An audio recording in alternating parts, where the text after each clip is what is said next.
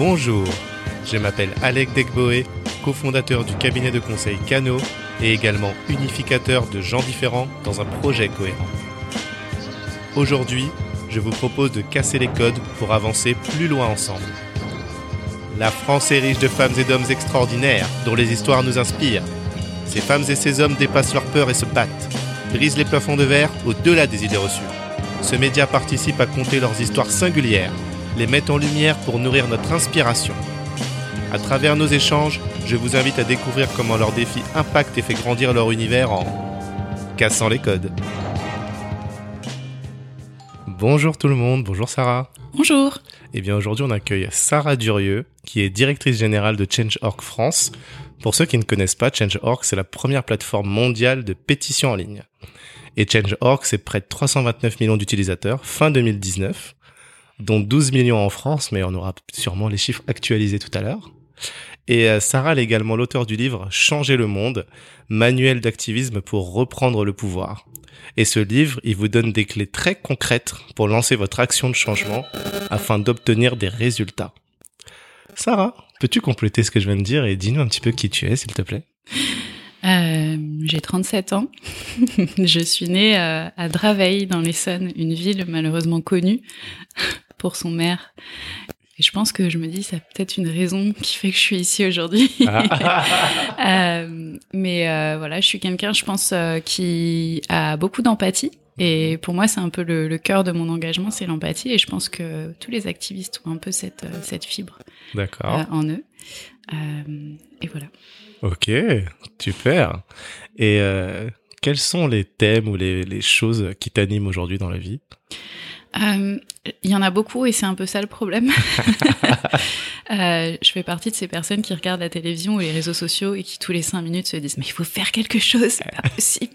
Donc euh, c'est c'est vrai qu'il y a beaucoup beaucoup de sujets qui me touchent. Après il y a des sujets qui me concernent directement euh, et c'est vrai que le sujet du féminisme en tant que femme et la question des violences faites contre les femmes forcément me touche aussi beaucoup mhm. parce que j'ai vécu moi-même des violences et je pense que c'est aussi ce qui fait que j'ai un rapport différent euh, à cette cause-là. Ce qui ne veut pas dire euh, du fait, comme je disais, de mon empathie euh, surdéveloppée, que je ressens pas aussi beaucoup de colère parfois, beaucoup de frustration, mais mhm. aussi beaucoup de joie quand je vois des gens qui s'activent sur sur d'autres causes et sur d'autres sujets. D'accord. Ok. Moi, j'ai vu aussi dans tes différentes interviews qu'il y a l'écologie aussi auquel tu tiens beaucoup. Et euh, également, je vais même pas dire les minorités, mais plutôt, j'ai bien le terme que tu as employé, les groupes minorisés. Oui. Donc plutôt ceux qui sont sous-représentés et qui sont pas forcément des minorités. Ouais. J'ai, ouais, trouvé que c'était important cette précision. Ouais. Je pense que les mots comptent et euh, moi-même je suis en apprentissage. Je pense qu'on est tous en apprentissage euh, aujourd'hui de quels mots on utilise pour euh, définir les choses. Euh, parce que les mots, ça a construit notre imaginaire et ça a construit notre vision du monde. Et justement, si on a envie de construire un monde différent, faut aussi changer les mondes, euh, changer pardon les mots qu'on utilise. Euh, et du coup, c'est vrai que ce, ce mot-là, il il montre l'action du système autour des gens. Mm-hmm. Euh, il ne définit pas les gens euh, comme étant euh, entre guillemets une minorité. Donc, d'ailleurs, souvent ils peuvent, ils et elles peuvent être des, des majorités. Ah mais ça, ça, met en, en, exergue le fait que c'est le système dans lequel on vit, c'est c'est les oppressions qui sont qui, qui existent autour de nous qui nous minorisent, euh, qui font qu'on est moins visible dans l'espace public, qu'on a moins de pouvoir, qu'on a moins accès euh, aux structures de pouvoir. Donc c'est vrai que pour moi c'est euh, important d'utiliser ces mots-là. D'accord, donc c'est vraiment le système qui crée cette vision qu'on devient du coup un groupe minorisé plutôt que le fait qu'on le soit en réalité. Exactement. Et ah tout est une question de perspective aussi.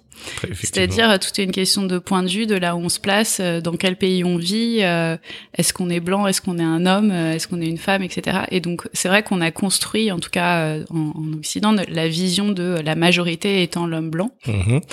Euh, et donc, parler de minorité pour toutes les personnes qui ne sont pas alors des hommes mais surtout euh, des personnes blanches, mmh. c'est aussi euh, recréer une vision que euh, il y aurait une majorité et donc on associe forcément la majorité à, à, à la normalité aussi. Je pense que c'est c'est ça. Effectivement. et donc par défaut, on va construire notre vision du monde, on va construire nos politiques pour des hommes blancs.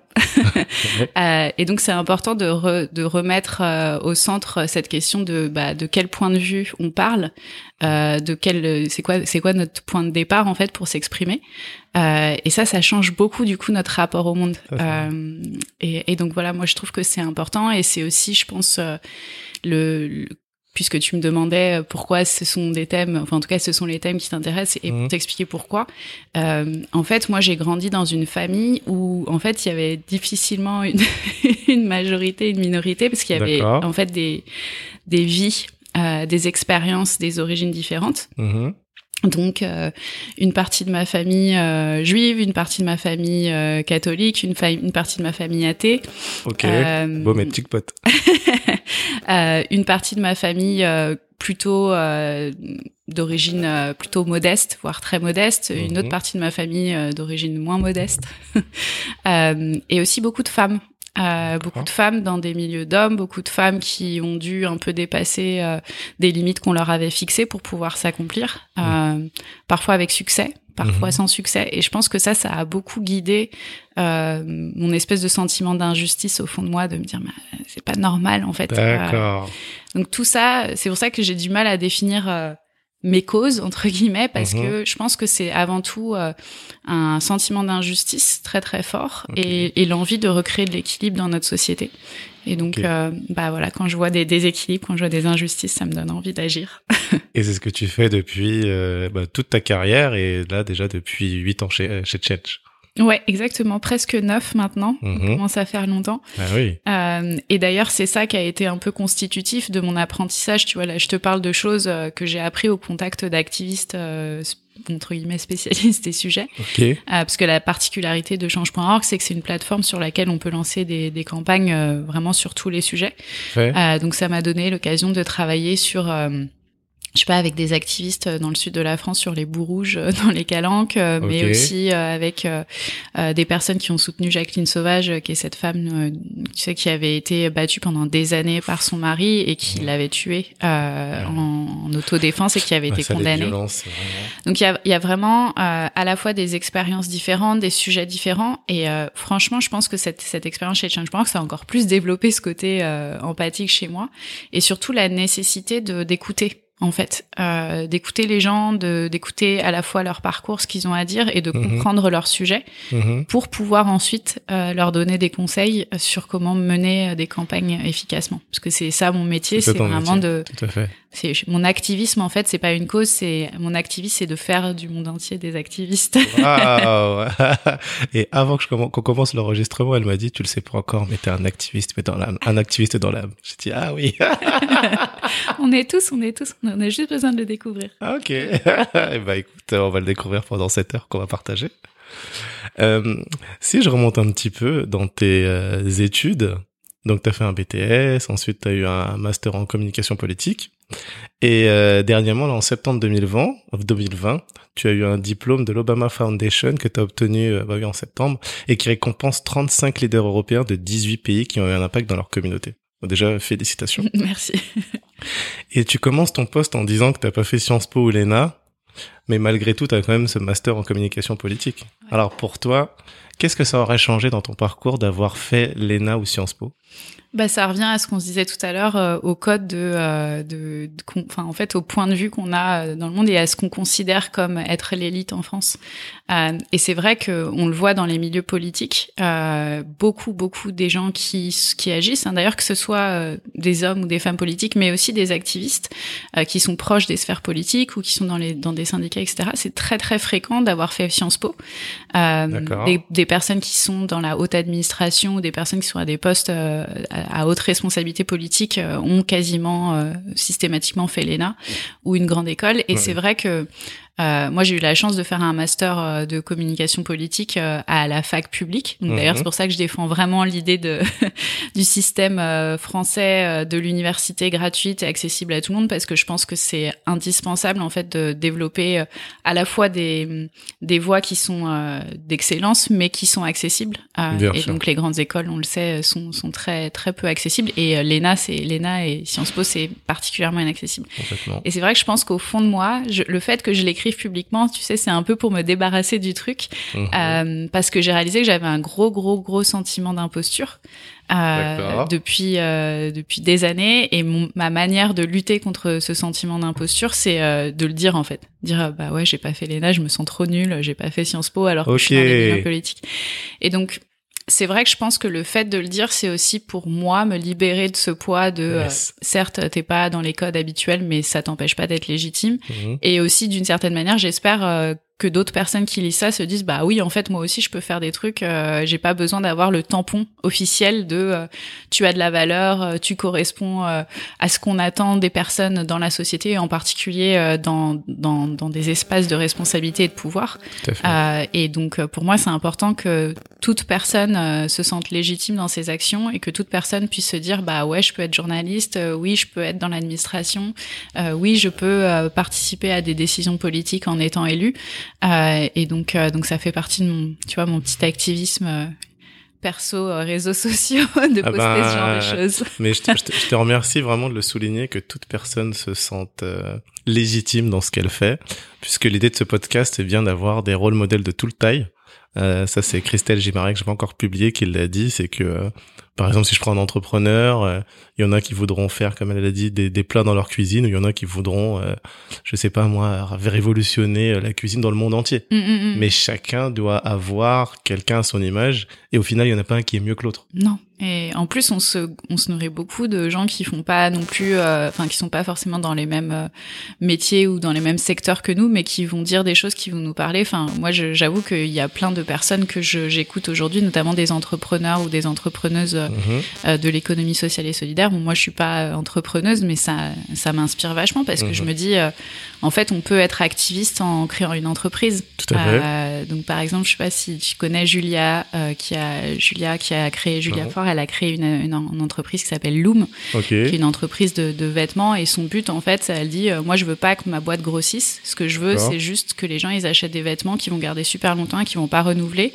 Euh, et donc, on est dans une approche d'entrepreneuriat qui est activiste. Et elle fait aussi du travail de lobbying pour euh, changer la filière du vêtement, etc. Ah bah je note, Ouais. hein, faudra que je l'invite. Donc voilà, on n'a pas, c'est pas quelqu'un qui est forcément sur le même sur le même euh, angle que moi de travail, mais c'est hyper intéressant de l'écouter. J'apprends plein de trucs et euh, on a des rôles modèles comme ça un peu partout qu'on peut suivre.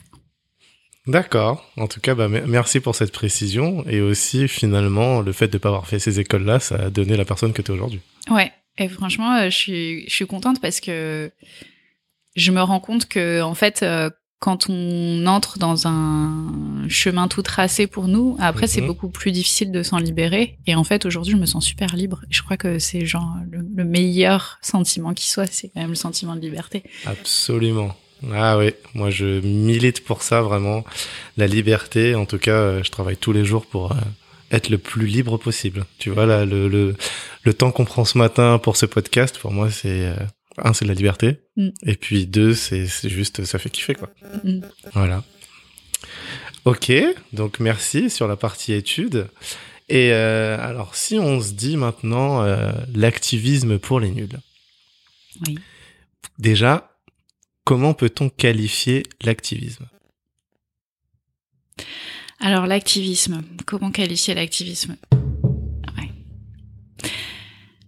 Euh, c'est souvent une question qu'on me pose et on me pose souvent la question de la différence entre activisme, militantisme. euh, Mhm. voilà. Euh, donc pour moi l'activisme, ce que c'est, c'est il y a deux idées. Il y a d'abord l'idée d'action. Euh, donc on n'est pas juste dans on crée de la théorie, on crée de la vision du monde, mais on est dans on agit concrètement pour voir ce monde euh, se réaliser. D'accord Euh, et la deuxième chose pour moi, c'est euh, je, je prends un peu le, le point de départ de d'où un peu l'étymologie du mot. Mhm. Euh, donc l'étymologie du mot, en fait, c'est en fait c'est un mot anglais à la base, activisme, c'est activism. Et mais nous, on en a fait un, on l'a francisé quoi. On a Mhm. dit activisme.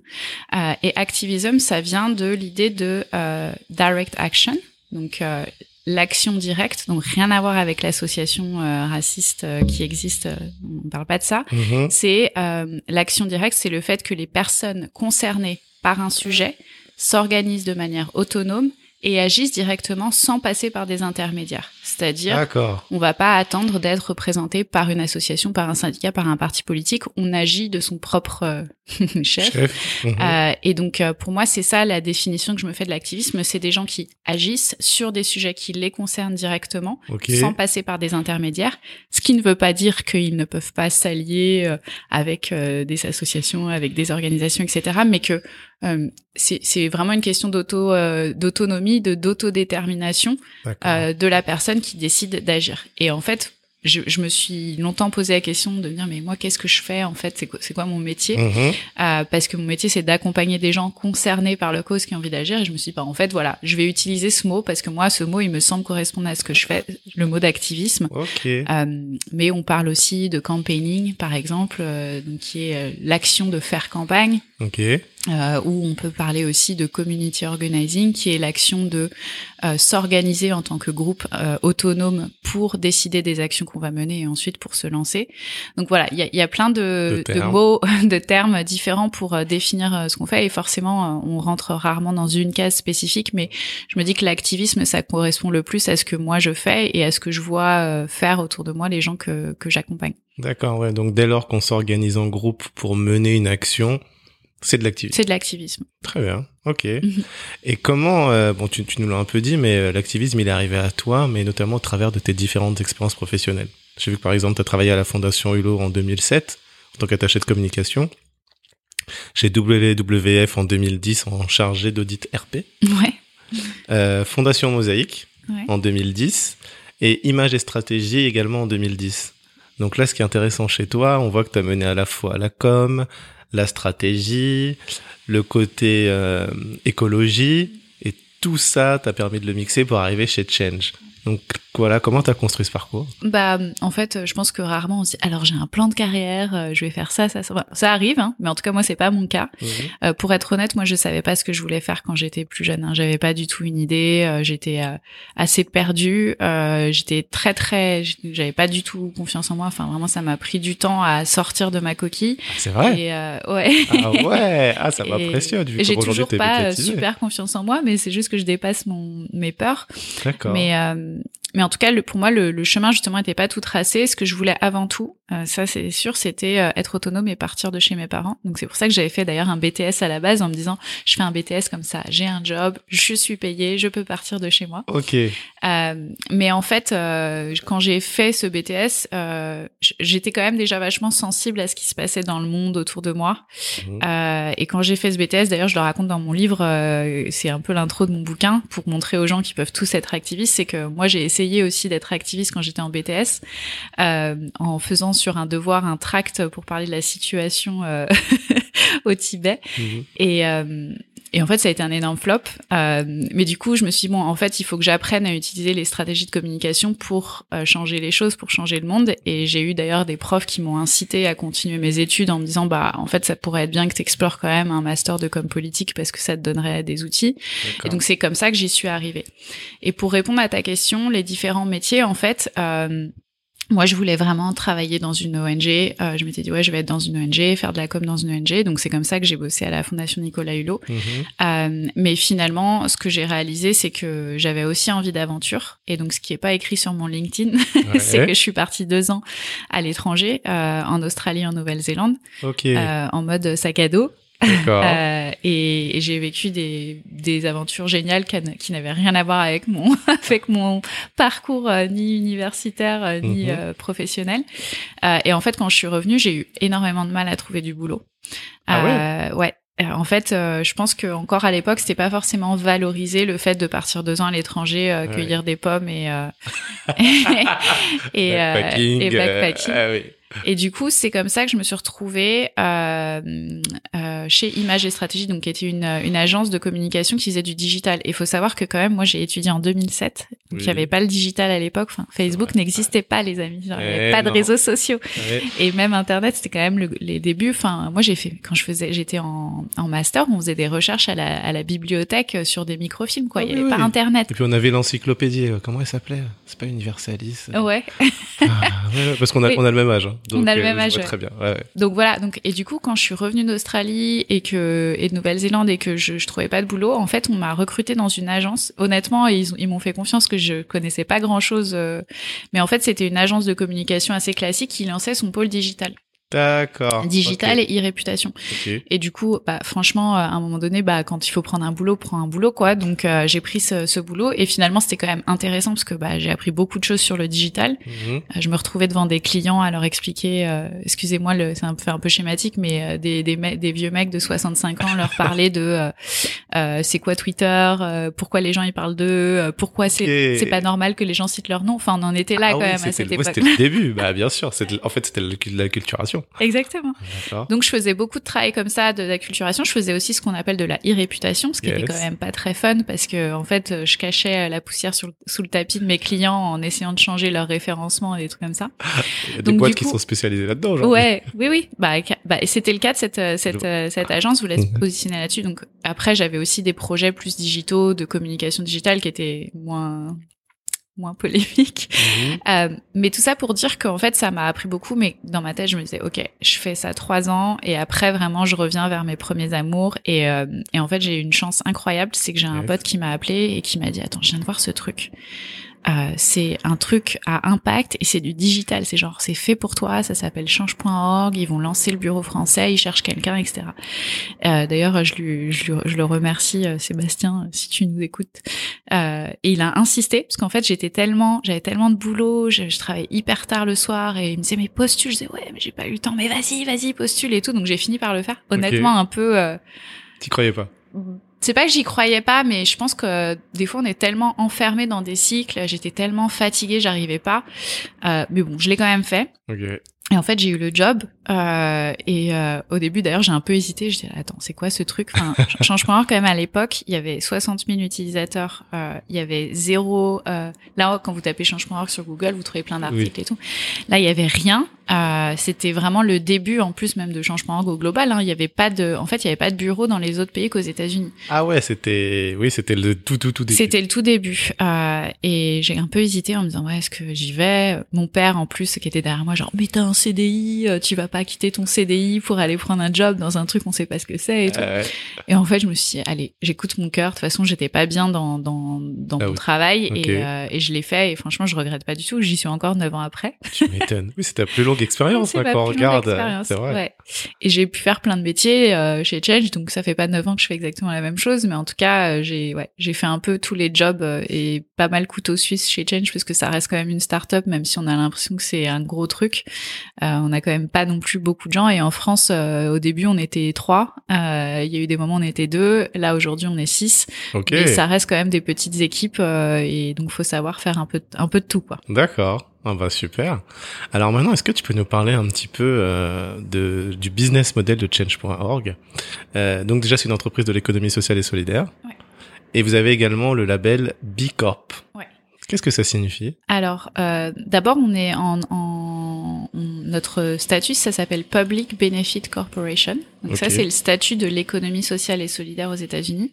Euh, et le label B Corp, c'est un label qui peut être obtenu par différentes organisations qui répondent à plein de critères, euh, qui sont des critères euh, bah, classiques de la responsabilité euh, sociale des entreprises.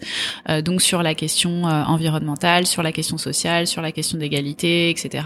Donc en fait, on, quand on a le label B Corp, on, chaque année en fait, on a une évaluation euh, en fonction de différents critères et euh, il faut qu'il il faut avoir un- une note minimum pour pouvoir avoir le label et après euh, bah, les notes sont publiées il y a certains qui sont les champions par exemple D'accord. gouvernance, il y en a qui sont les champions euh, environnement, etc. Ok.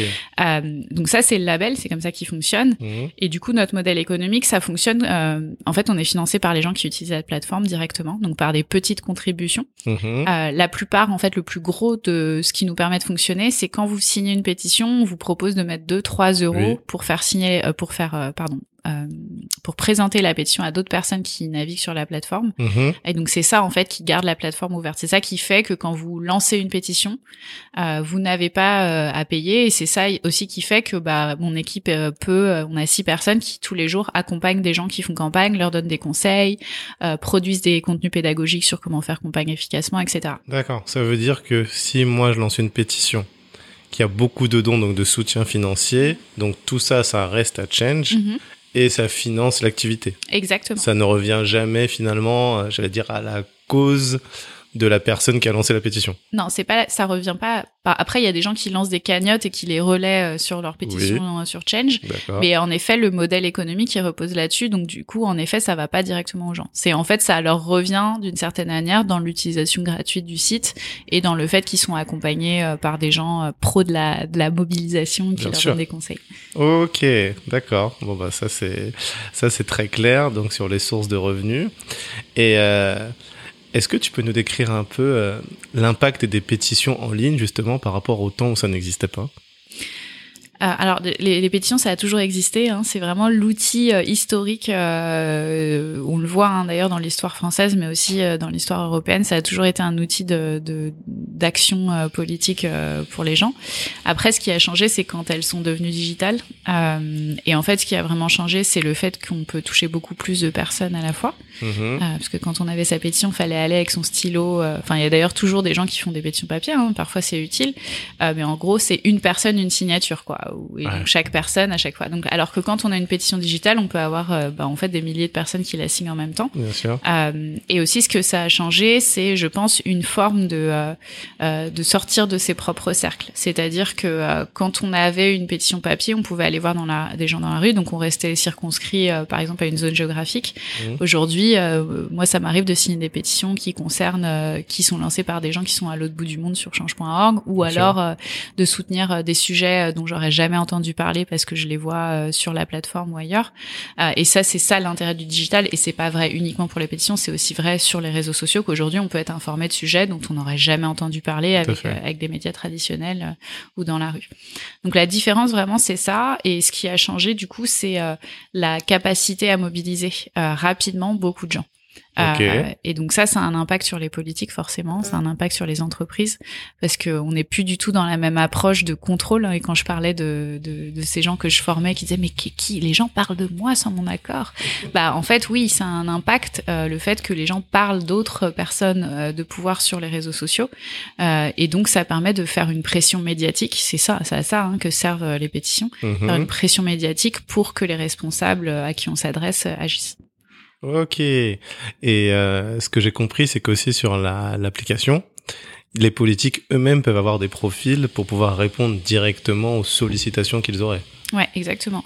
En fait, l'idée, c'est qu'on voulait euh, développer euh, le meilleur moyen d'avoir une campagne qui, enfin, en tout cas, le, un des seuls moyens d'avoir une campagne qui aboutit, c'est que la personne à qui elle s'adresse, euh, à un moment donné, elle agisse. Et donc on s'est dit quels sont les outils qui peuvent les pousser à agir? Et un des outils qui peuvent les pousser à agir, c'est le fait de euh, pouvoir être euh, directement interpellé via un profil officiel. pour eux, ça a un intérêt. En fait, c'est qu'ils peuvent répondre, ils peuvent montrer qu'ils sont à l'écoute, etc pour nous et pour les personnes qui lancent des pétitions sur notre site, ça a un intérêt, c'est que ça nous permet d'engager en fait un dialogue. Euh, et donc d'ailleurs, euh, il y a des gens qui utilisent leur profil pour dire bah non, on va pas pouvoir euh, faire euh, ce que vous demandez. Bon, en général, ils le disent de manière vachement détournée, en mode un peu langue de bois, mais en tout cas, ça permet de créer un premier contact. Et on l'a vu sur pas mal de pétitions euh, que bah en fait créer ce premier contact, c'est c'est le début d'une négociation en fait. Et donc ce, la négociation pour moi, c'est une part fondamentale fondamentale de l'action euh, de changement social. C'est-à-dire mhm. que si, sauf si un jour on part dans un modèle de société où il y a plus personne qui décide et que tout est horizontal, mais je, pense que ça arrivera pas. Mhm. Euh, il y a à un moment donné des gens qui prennent des décisions et donc euh, il faut engager un dialogue qui peut être un dialogue pas forcément euh, amical, hein, euh, mais il faut engager un dialogue mmh. pour négocier.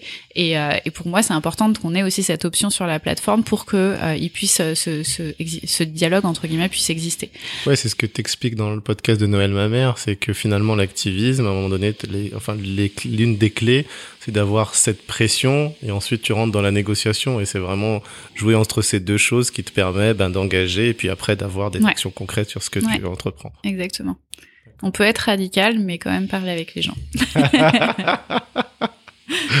et on peut aussi décider de plus parler. Et ça, c'est un outil aussi. Enfin, c'est-à-dire, on peut engager une conversation et dire, bah, en fait, moi, je quitte la table. Et, donc là, on repart, on repart dans un mode de pression. Donc, euh, moi, c'est toujours le.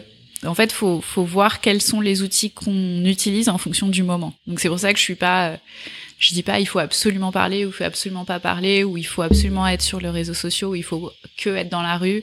Euh, en fait, mener une campagne, c'est réfléchir à quelles ressources on a. Euh, ce qui importe à la personne à qui on s'adresse et comment on utilise nos ressources pour euh, soit donner à la personne ce qu'elle veut, soit lui prendre ce dont elle a besoin. Euh, et donc ça peut être des votes, ça peut être une réputation, euh, ça peut être des ventes, etc., etc. Waouh, ah, on va y revenir un petit peu après en détail, mais ah, c'est super intéressant. Hein. Et euh, j'ai vu aussi sur votre site euh, que bah, ces pétitions, ça a permis d'avoir un accès plus démocratisé à des personnes qui peut-être ne lançaient pas d'action du tout. Mhm. Ça, aujourd'hui, vous le constatez par exemple avec des pays sur lesquels on voit beaucoup plus de choses se passer? Euh, alors en fait, ce qu'on remarque, euh, le vrai changement en tout cas pour la France, c'est que nous, quand euh, quand j'ai rejoint là en 2012, euh, la plupart des pétitions euh, c'était des associations euh, qui lançaient des campagnes en fait sur Change, euh, donc des associations qui avaient pignon sur rue, etc. Et, et au début, c'est vrai que c'était bien parce que ça permettait aussi aux gens de se familiariser avec la plateforme et tout, mais on s'est vite dit qu'en fait, c'était pas ça notre mission. C'est-à-dire que si vraiment notre mission c'est aider toute personne à créer le changement qu'elle souhaite voir, il bah, faut aller chercher toute personne et il faut pas rester focalisé uniquement sur des organisations qui sont professionnalisées pour certaines. Euh, et du coup, on a vraiment changé notre ligne éditoriale. Euh, et quand je dis ligne éditoriale, c'est euh, les choses qu'on a donné à voir aux gens. Donc, on a essayé de mettre euh, plus systématiquement en avant des individus qui lançaient des campagnes. Okay. Euh, et en fait, c'est assez intéressant parce que ça a vraiment changé l'usage de la plateforme. et on est passé de, je me rappelle en 2012, j'appelais des gens genre oui, j'ai vu que vous exprimiez sur les réseaux sociaux sur tel sujet, vous voulez pas lancer une pétition euh, oui, bah non, mais attendez, je vais créer une association, puis après je pourrais lancer une pétition. Et donc, en fait, il y avait tout ce travail à faire de dire aux gens, mais en fait, vous pouvez euh, agir, vous exprimer en dehors d'une organisation, c'est pas problématique, et même ça peut servir la cause, et ça peut même servir des organisations qui sont sur vos sujets. Donc, ce changement s'est opéré au fur et à mesure qu'on mettait vraiment en avant beaucoup plus d'individus qui racontaient, et aujourd'hui, c'est 90% euh, des pétitions, c'est des individus, et 10% ce, ce sont des organisations. Euh, et donc, c'est vraiment ça le, le changement qu'on a vu, et par rapport au pays, mmh. euh, on a un développement qui était assez fort en France, donc on est passé de 60 000 personnes euh, mhm. en 2012 euh, à 13 millions aujourd'hui. Donc tu disais 12 tout à l'heure, c'est 13. Ah ouais. euh, donc il y a une très très forte augmentation. Mhm. Après, il y a des pays dans lesquels euh, on a plus de membres, mais c'est lié d'abord à l'historique. Donc forcément, on a plus de membres aux États-Unis vu que bah Déjà, c'est un pays qui est énorme. euh, et c'est aussi euh, le pays dans lequel euh, ça a été fondé, donc il y a plus d'historique. Euh, et après, dans les pays européens, les plus gros pays, c'est l'Angleterre. Okay. Pour des raisons euh, logiques qui sont d'abord une culture de l'activisme, je pense, qui est, qui est un, un, peu plus développée, en tout cas de l'activisme de du grand public. D'accord. Euh, mais aussi le fait que bah c'est c'est en langue anglaise, donc forcément la plateforme même utilisée par des Américains à l'époque. Il okay. faut savoir qu'en 2012, on a quand même tra traduit toute la plateforme en français. Ah ouais, c'est énorme. Parce que bah les gens qui utilisaient les 60 000, ils l'utilisaient en anglais. Donc euh, il y avait la question de la langue. Et après les autres pays dans lesquels on a beaucoup de membres, euh, donc après c'est la France. Ok. Euh, et puis il y a l'Espagne aussi, euh, qui est un pays dans lequel on a beaucoup beaucoup de membres. Euh, et après bon, il y a tous les autres pays euh, qui on a des on, on a des, des, membres dans l'ensemble des pays du monde, mais on a là où on a des équipes forcément la, les, les pla la plateforme est plus développée, parce Bien sûr. plus un travail de mm-hmm. d'aller accompagner les gens. Euh, et donc on a énormément de membres, notamment en Inde, okay. une très grosse très grosse communauté aussi. et là on vient juste de lancer, enfin il y a six mois maintenant, 6 ou 8 mois, que je dise pas de bêtises, euh, notre première, nos premières équipes euh, en Afrique, donc avec un bureau en Afrique du Sud, un bureau euh, au Nigeria et on va ouvrir aussi euh, ah. un autre bureau au Kenya. Donc euh, c'était okay. le, le pour l'instant on avait vraiment des bureaux partout euh, en Amérique du Sud, euh, aux États-Unis, au Canada, okay. Euh, en Asie, en Australie et on n'avait pas encore de bureau euh, en Afrique et du coup on est content parce que plutôt côté tout, anglophone de l'Afrique pour l'instant. Plutôt côté anglophone, ouais, okay. pour des raisons qui sont qui sont que en fait il y a pour pouvoir soutenir la plateforme, comme, comme je le disais tout à l'heure, on oui. a besoin euh, d'avoir euh, bah, des gens qui puissent contribuer financièrement. Bien sûr. Euh, et c'est pour ça qu'on a besoin d'être d'abord dans des pays soit où il y a une culture de l'activisme qui est très très développée, okay. soit où il y a, on sait qu'il y a possibilité d'avoir des gens qui vont pouvoir contribuer financièrement pour maintenir les opérations. D'accord. Euh, donc ça, ça compte. Euh, et aussi, c'est vrai que le fait qu'il y ait des personnes anglophones, ça nous permet de créer d'abord un lien avec les gens qui auraient utilisé la plateforme en anglais jusqu'ici. Ok. Euh, Ouais, c'est clair. et d'ailleurs, historiquement, la raison pour laquelle Change.org est une plateforme de pétition, c'est parce qu'il y a eu une pétition lancée. Euh, à l'époque, Change.org, au tout début, en 2007, c'était une plateforme sur laquelle on pouvait faire du blog, sur laquelle on pouvait euh, faire des pétitions, on pouvait lever des fonds. Enfin, c'était un peu un espèce de hub euh, d'engagement. C'était l'idée de départ. Comment il s'appelle d'ailleurs le fondateur? Ben Rattray. Ben Rattray. D'accord. Et donc c'était un peu, franchement c'était un peu le bazar. Enfin, il y en Mhm. avait un peu dans tous les sens. Euh, et mais il y avait déjà des pétitions. Et en fait il y a une pétition qui a été commencée en Afrique du Sud euh, sur la question du viol correctif, euh, qui est une pratique. qui consiste à dire que des femmes lesbiennes pourraient revenir entre guillemets dans le droit chemin par le viol, qui est une, une pratique assez violente et qui jusqu'à euh, ce- cette pétition n'était pas une pratique illégale. Euh, et, et donc euh, la pétition a été lancée par une activiste lesbienne en Afrique du Sud Mhm. qui a obtenu, euh, avec une mobilisation euh, assez incroyable, qui a obtenu euh, le, le changement et donc la- le fait que ça a Que ça été soit euh, légiféré. légiféré. Ouais. Et en fait, c'est pour ça, c'est en voyant en fait l'action de cet activiste qu'on s'est dit, euh, enfin qu'ils se sont dit, parce que j'étais pas là encore à l'époque, mais en tout cas que le, le choix a été de faire euh, la pétition le point d'entrée. Mhm. Et donc on a arrêté toutes les autres activités et on a recentré sur la pétition en ligne comme le point d'entrée vers l'engagement sur euh, sur Change.org. D'accord. Ok. Ah Bah écoute, c'est clair. Est-ce qu'il y a de la modération aujourd'hui sur les pétitions, ben par exemple dès lors qu'il y a de la haine ou qu'il y a peut-être des groupes un peu plus extrémistes que d'autres? Ouais, on a une plateforme de modération. Alors ce qu'on fait, nous, c'est qu'on modère a posteriori, euh, c'est-à-dire que les gens peuvent mettre en ligne et nous, dès qu'on identifie qu'il y a des contenus problématiques, on enlève. Euh, on fait ça parce qu'en fait, on a beaucoup beaucoup de gens qui veulent utiliser la plateforme, donc il faut faire Bien l'équilibre un peu entre euh, la liberté d'expression et aussi le fait de construire une plateforme euh, safe. Donc notre mode, euh, en fait, notre approche, c'est plateforme ouverte. Donc ça veut dire que bah il y a des gens qui sont pas d'accord et qui ont, ont des vues différentes, mais par contre plateforme sûre. Et ça veut dire qu'on a une, un engagement contre les contenus haineux, contre les groupes de haine euh, qui ne peuvent pas lancer de pétition sur la plateforme, euh, tout ce qui est euh, harcèlement aussi, parce que faut savoir qu'il y a aussi des gens qui lancent des pétitions qui peuvent être, qui peuvent se ra- rapprocher d'une forme de harcèlement. Euh, et puis tout ce qui est illégal en général, mais c'est vrai qu'on a un, on a une approche euh, en anglais ils disent do not harm. Ok. Euh, donc, euh, est-ce que est-ce qu'on se pose toujours la- le, le point de vue de est-ce que ça peut blesser des personnes qui appartiennent à des groupes minorisés en particulier? D'accord. Et donc c'est pour ça qu'on a cette cette possibilité de modérer les contenus. Alors euh, soit parce que euh, nos équipes identifient les contenus, soit parce que des utilisa- utilisateurs ou des utilisatrices nous les nous les signalent. Mm.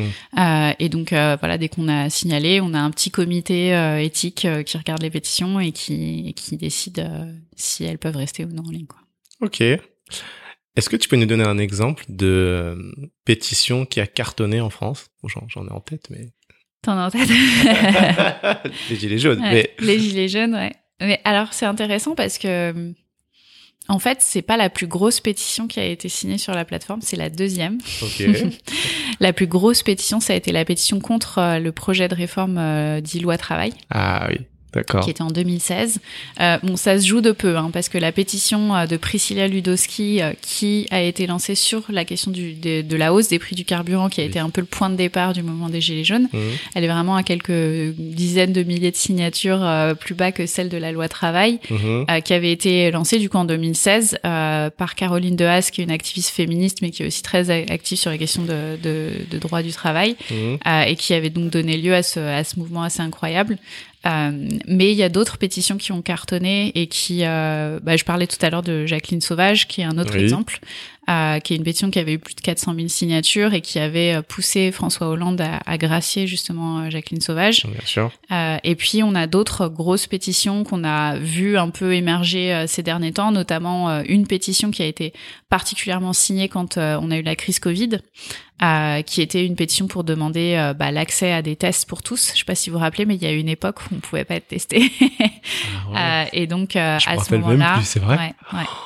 À ce moment-là, on a eu beaucoup, euh, beaucoup de pétitions autour du Covid. Il faut savoir qu'entre mars et juillet 2020, Oui. donc au plus gros de la crise en fait. Mhm. Euh, nous, ça a été une explosion de participation sur la plateforme. On n'avait vraiment jamais vu ça depuis le lancement. Euh, C'était plus 80% de signatures dans le monde Ah par oui. rapport à la même période l'année précédente. Euh, donc ça a été vraiment le. Bah, D'abord, les gens étaient chez eux, donc ils pouvaient rien faire sûr.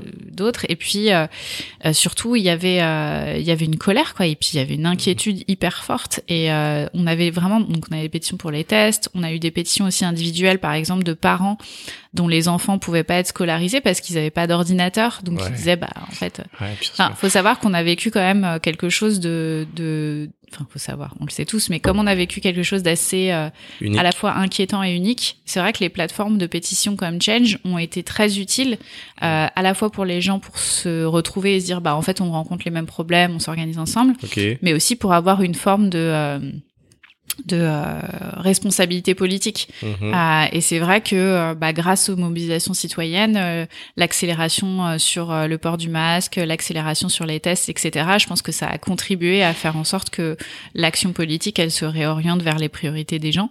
Euh, et donc ça, c'était hyper intéressant à voir. Après, on a encore aujourd'hui des pétitions, par exemple, de, de... Bon là, ça commence à aller mieux parce que depuis hier, je le dis parce que j'imagine que le podcast sera diffusé à un autre moment, mais on a les terrasses, euh, les restaurants Oui. qui commencent à réouvrir. Mais euh, c'est vrai qu'on a eu beaucoup, beaucoup de pétitions de, de commerçants, de restaurateurs, forcément. etc., qui se sont retrouvés vraiment dans la difficulté Mhm. Tout au début où il n'y avait pas encore le plan d'aide euh, du gouvernement. Donc, il faut savoir que toutes ces pétitions, euh, d'une manière ou d'une autre, toutes ces mobilisations citoyennes, toutes ces expressions publiques qu'on a fait les uns et les autres pour dire qu'en fait, euh, bah, c'était pas normal de, de laisser les gens sur le carreau, ça a eu un impact. Ouais, ça a influencé au final euh, les décisions de nos politiques. Absolument. D'accord. Mm. Ouais. Ben écoute, euh, merci pour ces informations. Si demain, euh, moi je vais manifester, est-ce que tu aurais des conseils à donner euh, ben, pour éviter de- d'avoir des, des violences, euh, j'ai envie de dire parfois policières, hein, mais pas que. Euh, Voilà, quels sont un petit peu les conseils qu'on peut donner si on va manifester demain? Franchement, ça ne, c'est hyper triste pour moi de voir qu'aujourd'hui en France, on peut pas manifester sans être inquiet pour sa sécurité physique, euh, voir aussi sa sécurité euh, en termes de, bah, de liberté d'expression.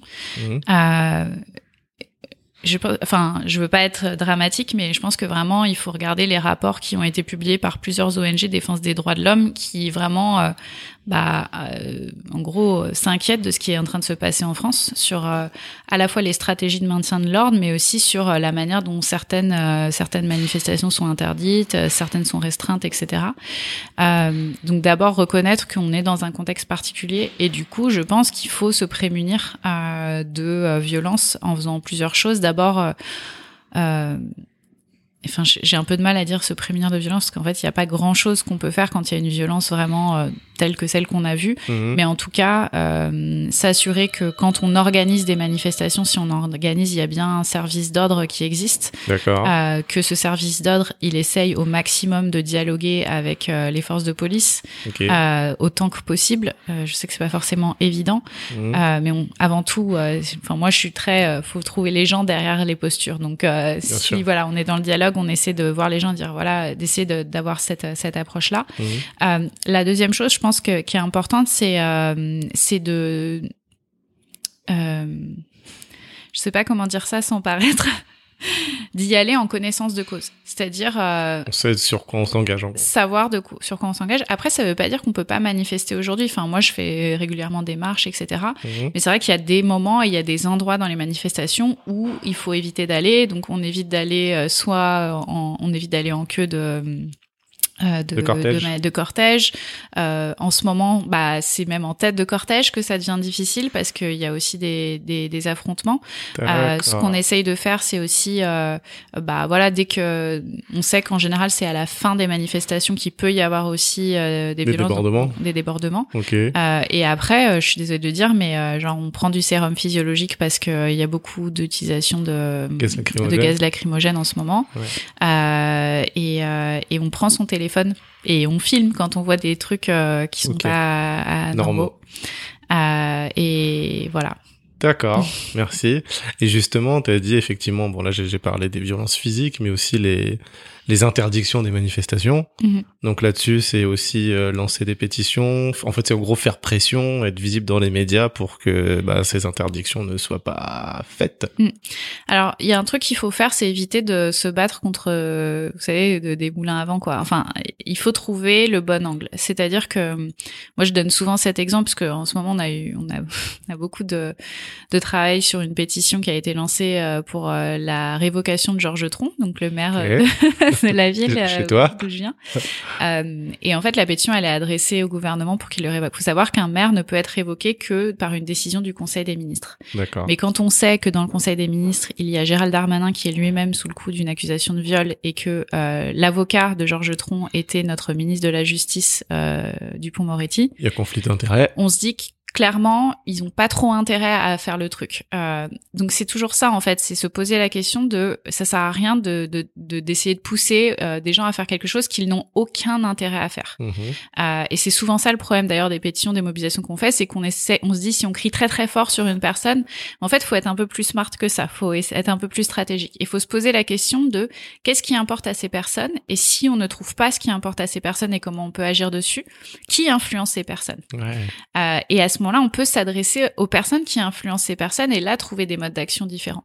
Donc sur l'interdiction des manifestations, euh, l'allemand, il inter... je dis l'allemand, c'est le préfet de, Mhm. de- de Paris, Mhm. euh, il interdit les manifestations et il n'a pas d'intérêt en fait à, à ne pas les interdire puisque on commence à connaître son positionnement euh, à peu près euh, sur ce qui est du maintien de l'ordre. Mhm.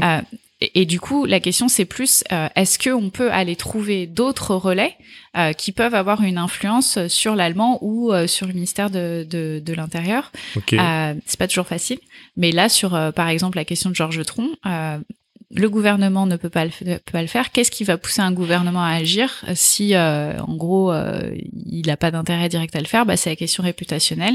La question réputationnelle en France, il s'en fiche un peu. Par contre, à l'international, il s'en fiche un peu moins. Euh, et donc, euh, une des stratégies qui a été utilisée par euh, les activistes qui travaillent sur cette campagne, c'est de avoir de la presse internationale qui couvre le sujet. Mais c'est aussi une stratégie qui a été utilisée par beaucoup d'activistes antiracistes, on le voit en ce moment, Mhm. que ce soit, alors, je, je peux pas parler en leur nom, donc je sais pas si c'était une stratégie délibérée, mais en tout cas, euh, j'en ai pas parlé avec elle, donc je peux pas le dire, mais en tout cas, le fait que euh, euh, Assa Traoré, Rokhaya Diallo, etc., Oui. euh, commencent à prendre la parole dans des médias étrangers Mhm. le fait que Rokhaya Diallo elle soit maintenant euh, contributrice au Washington Post, Mhm. en fait, ça permet de faire une critique euh, internationale, enfin d'un point de vue international Ouais. de la France, et donc de faire pression sur euh, sur les responsables politiques. Il faut toujours se poser la question de quel est l'intérêt de la personne, et donc pour réagir aux injustices qu'on voit, euh, pas partir bille en tête. euh, on va crier très fort jusqu'à ce qu'ils cèdent, mais plus qu'est-ce qui leur importe et comment est-ce qu'on peut agir sur ce qui leur importe. Merci. C'est bien parce que tu nous donnes déjà des clés Ouais. alors que on n'est pas encore rentré dans ton livre, mais déjà hein, les stratégies d'influence en tout cas en lisant le livre, moi j'ai bien aimé ça. Et puis je me suis même dit que ça marchait euh, même dans le business d'ailleurs. Mhm. Absolument. Alors Mathieu, on va sur ton livre. Donc changer le monde, manuel d'activisme euh, pour reprendre les choses en main, c'est ça? Ouais, reprendre le pouvoir. Reprendre le pouvoir, très, très important. Ouais. Alors bah déjà, qu'est-ce qui t'a poussé à écrire ce livre? Euh, je vais être complètement honnête, je me suis pas dit il faut que j'écrive un livre. En fait, ce qui s'est passé, c'est que c'est aussi bête que ça. Je suis allée euh, au, au lancement d'un livre qui s'appelle Féminisme pour les nuls, D'accord. qui est un super. Je sais pas si vous connaissez la collection pour les nuls. Euh, et, euh, et du coup, il y avait ce, cette euh, version-là qui sortait. Mhm. Et j'étais au lancement du livre et je parlais avec des gens et, et je vraiment de manière un peu euh, voilà pas pas préparée, je, je Mhm. me retrouve face à l'éditrice du livre et je dis ah c'est super et je dis ah, mais faudrait vraiment faire activisme pour les nuls. Et elle me dit ah ouais euh, ah bah c'est intéressant bah on pourrait en parler. Ah génial. Euh, et du coup c'est comme ça que ça s'est passé en fait. Et euh, d'ailleurs c'est Sandra Sandra Monroy, je lui dis bonjour si Ok. elle écoute euh, et qui du coup m'a après m'a accompagnée. Euh, en fait, c'est marrant parce que à partir du moment où elle m'a dit pourquoi tu le ferais pas, là je me suis dit ah ouais en fait il faut vraiment que je le fasse, il faut vraiment que je l'écrive. Euh, et c'est marrant parce que c'était en c'était en fin 2019 Donc avant le Covid. Euh, et c'était, c'était, enfin quand on écrit un livre, c'est un projet, sauf quand on écrit hyper vite, mais c'est un projet qui prend à peu près un an. Donc en fait, on, s'est mis d'accord en janvier 2020, il est sorti en janvier 2021. Euh, donc c'était pas forcément un truc que j'avais planifié, mais c'était, euh, en tout cas, ça faisait sens à partir du moment où on a con- con- commencé à en parler. Euh, en particulier parce que moi tous les jours je reçois des SMS, euh, des messages sur WhatsApp, euh, des messages sur mon Facebook, sur mon LinkedIn, genre je veux lancer une campagne, est-ce que vous pourriez me donner des conseils? Bah oui. Donc je me suis dit bon, euh, en fait, ce qui peut être cool, c'est d'avoir justement euh, une grosse partie euh, de ce savoir bah, sur papier et surtout Mhm. de le tourner comme un manuel. oui. Donc de pas en faire un essai où je vais parler pendant des heures et faire des grandes phrases tarabiscotées pour Mhm. dire à quel point l'activisme c'est cool, mais plus dire aux gens bah concrètement vous voulez vous lancer, voilà les étapes à suivre. Étape 1 vous faites ça, étape 2 vous faites ça. Donc le livre il est vraiment construit d'abord de manière chronologique pour construire sa campagne. Mhm. Et surtout, il est accompagné de, de à remplir. Enfin, c'est vraiment le Ah cahier ouais. de vacances. Ah bah moi je l'ai lu, hein. franchement, euh, c'est vraiment bien parce que c'est concret. Ouais. Et puis effectivement, si on n'y connaît rien, on a toutes les étapes euh, pour pouvoir lancer sa campagne, plus ces fameuses fiches pratiques où bah après tu, tu dois noter ce que tu vas faire par rapport au chapitre euh, où, où tu traites du, de la chose à faire. Ouais. Donc euh, non vraiment super intéressant. Alors bah déjà allez le lire, allez le lire, achetez-le. Il est vraiment bien pour tous ceux et celles qui veulent se lancer.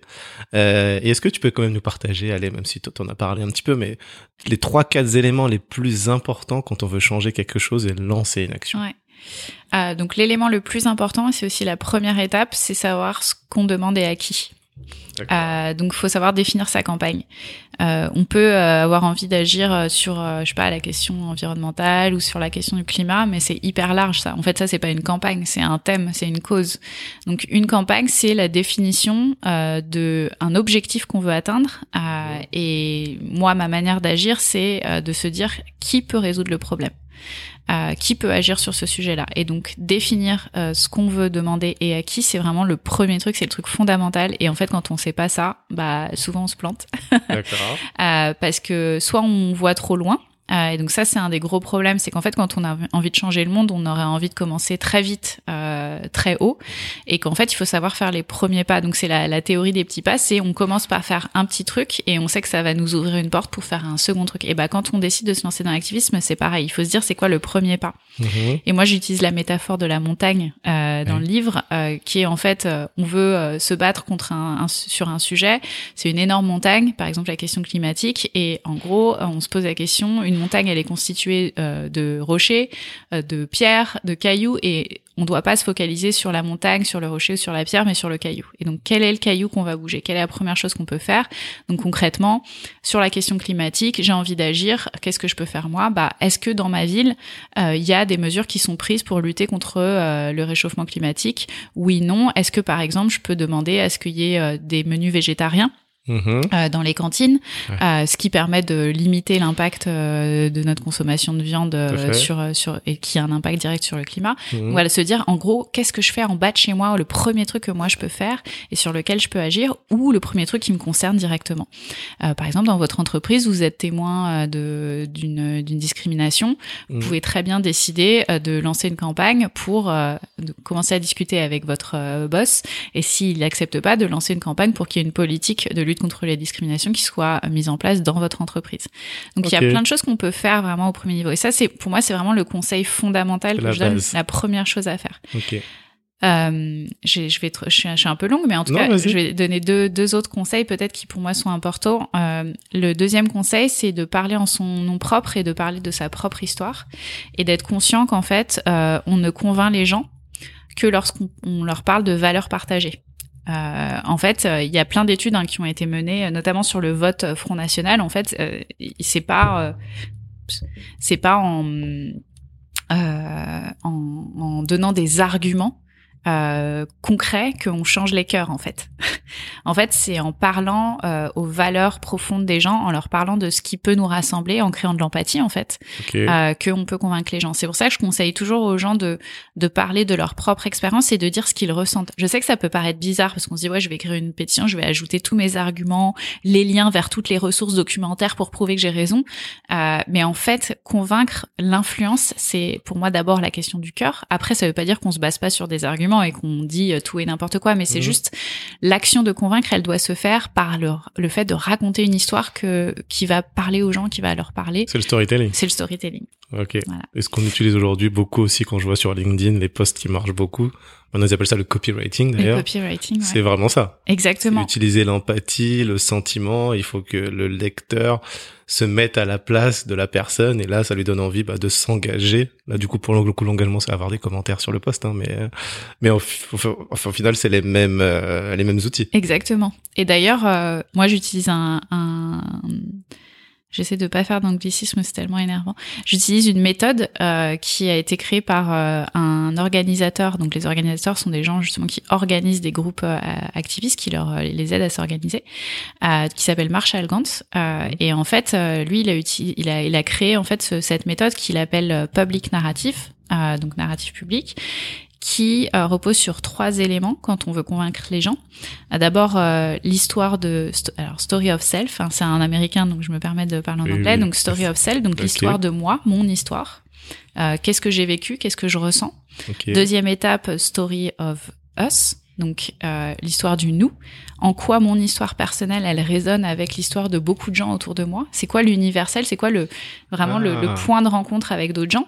Euh, Donc par exemple, euh, j'ai vécu un truc, euh, j'ai vécu une violence par exemple. Mhm. C'est une violence qui est spécifique à ma situation, à mon identité éventuellement et tout.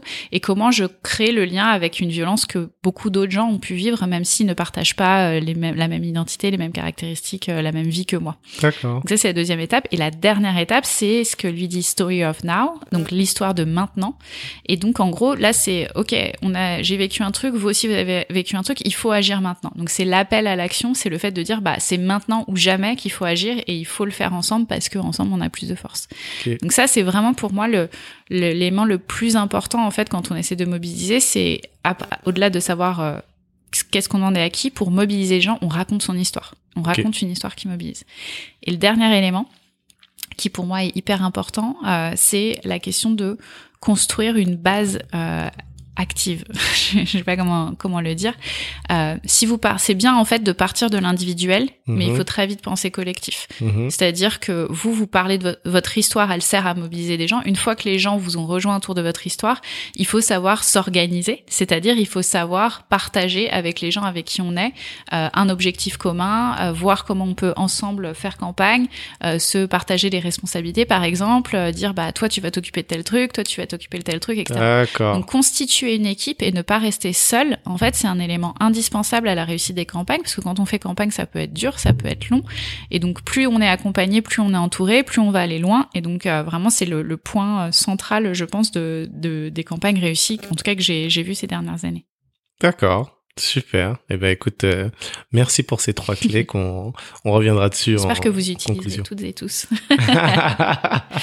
en tout cas, moi je dis, elle a donné des clés vraiment concrètes et je radote un peu, mais et c'est ça qui est important. C'est pouvoir se lancer, se dire tout de suite, bah voilà, j'entends ces trois fond- ces trois outils fondamentaux et là demain, bah je peux agir ou en tout cas sur s'il y a quelque chose, une injustice ou quelque chose là qui me parle, bah oui, je, peux le faire.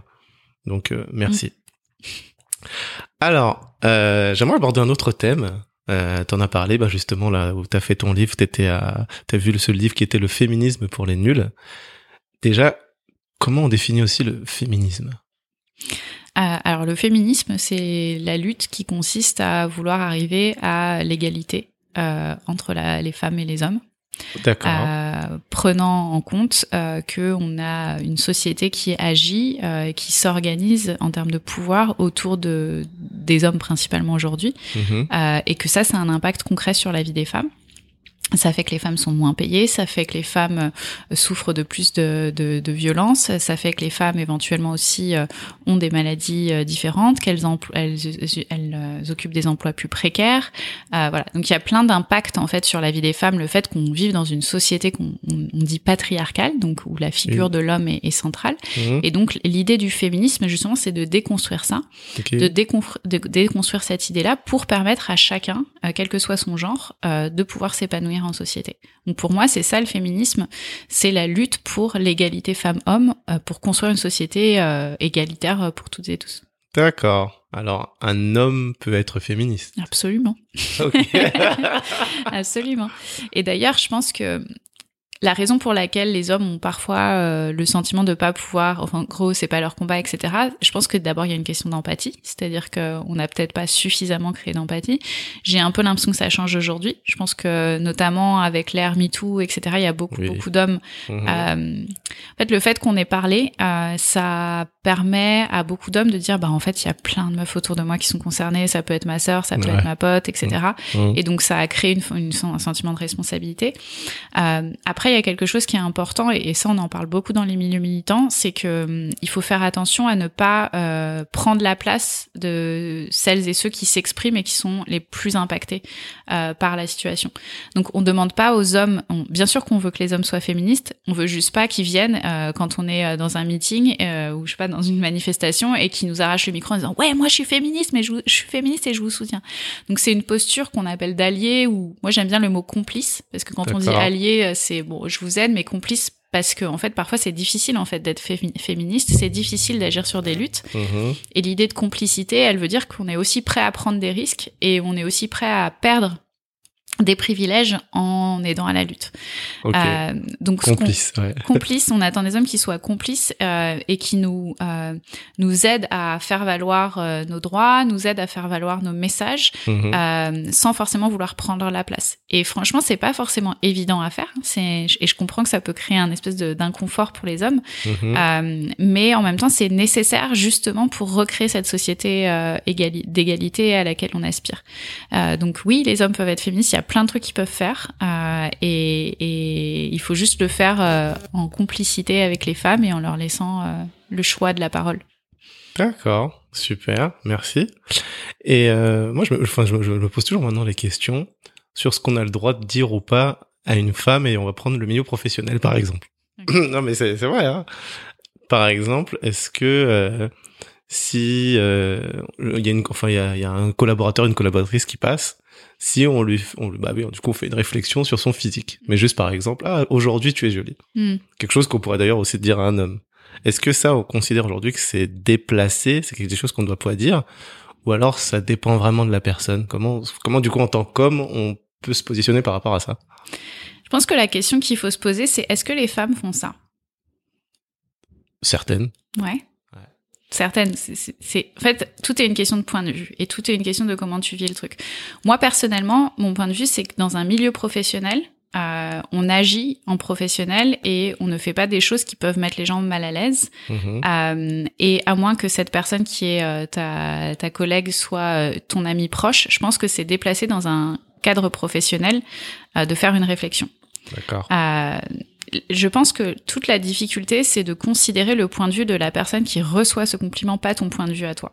Oui. Et donc moi, par exemple, quand j'arrive le matin, bon là en ce moment on n'est plus au bureau, mais euh, ça m'est arrivé dans ma vie professionnelle d'arriver le matin et euh, d'avoir un collègue qui me dit ah t'es jolie aujourd'hui, Ouais. mais en fait j'ai pas, je, je n'ai pas euh, demandé son compliment en fait. C'est c'est aussi ça part du point de vue. Enfin je, je, je vais aller un peu loin dans la logique, c'est que les femmes recherchent euh, l'approbation des hommes sur leur physique. Ça les renvoie aussi à euh, l'idée que, bah, en fait, euh, on, on va d'abord regarder comment elles sont habillées avant de leur demander si elles vont bien, quoi, en gros.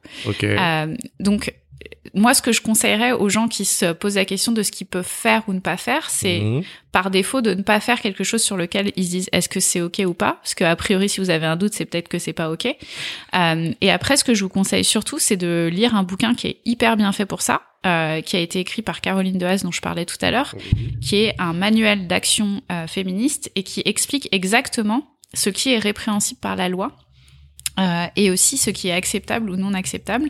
Euh, et ce qu'il faut savoir, c'est si euh, vous vous êtes lancé malgré tout à dire à votre collègue qu'elle était jolie aujourd'hui, que cette collègue ne vous a pas répondu ou alors qu'elle vous a fait comprendre que ça la mettait mal à l'aise, à partir du moment où vous recommencez, Oui. c'est considéré comme de- du harcèlement sexuel. Bien sûr. Donc, euh, de la même manière, si dans la rue vous voyez une femme qui marche, déjà elle a peut-être pas forcément envie qu'on l'arrête pour lui demander euh, son numéro de téléphone. Mhm. Enfin, faut vraiment changer nos rapports les uns aux autres, c'est-à-dire que euh, ça veut pas dire qu'on peut pas discuter, ça veut pas dire qu'on peut pas euh, se rencontrer, etc.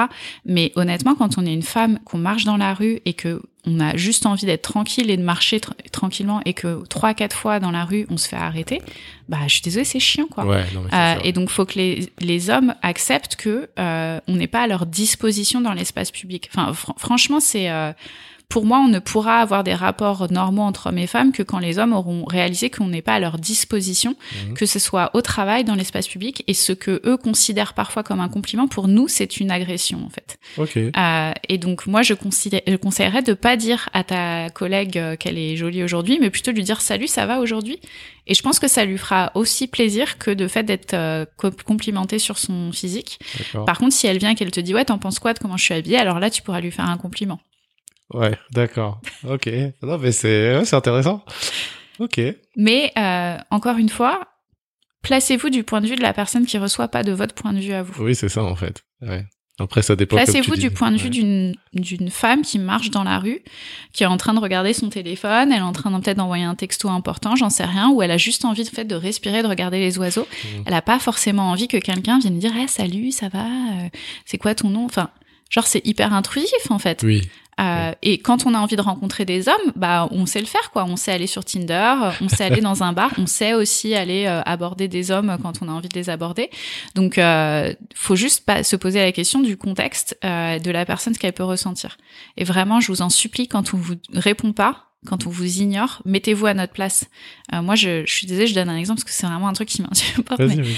Tu marches dans la rue, Mhm. euh, t'as un mec qui dit ouais salut machin euh, et, euh, et tu l'ignores parce Mhm. qu'en fait c'est le cinquième de la journée et que tu sais que si jamais tu ne serait-ce que croises son regard ou réponds il va se dire qu'il a une ouverture donc il va pas te lâcher Mhm. donc en fait tu essayes de l'ignorer et après tu te fais traiter de Ouais, d'accord. je dirais pas le mot c'est juste insupportable en fait Bien sûr. Euh, on est on est comme euh, on est comme euh, pas libre en fait dans l'espace public Mhm. il faut vraiment changer notre attitude par rapport à ça. Et je le dis parce que, l- enfin, je- j'en parle beaucoup avec des hommes autour de moi. Euh, souvent, on a l'impression qu'on n'est pas concerné parce que nous, on est des, nous, on est des mecs sympas, nous, on est- on n'est pas des, on n'est pas des fous, on n'est pas des harceleurs et tout. Mais en fait, on a tous, en fait, on a grandi, on a été élevés dans un contexte qui nous a dit que c'était ok, en fait, d'interpeller les gens dans la rue, même si on leur a pas parlé, même s'ils nous ont rien demandé. Mhm. Euh, et, euh, et juste, euh, juste faut changer ça quoi. En fait, faut changer cette, cet air qu'on respire qui nous a habitués à des choses qui sont pas acceptables. En gros, il faut qu'on reste à notre place. Et Ouais, c'est vrai que, rester- ouais, que là, tu vois ce que tu racontes, c'est vrai qu'en tant qu'homme, vu qu'on le vit pas, en fait, on se rend même pas compte. Euh, et là, tu me le dis, donc je l'intellectualise. Mais je pense que de le vivre vraiment, ouais, une journée dans la peau d'une femme, à mon avis, oui, on changerait tout ça.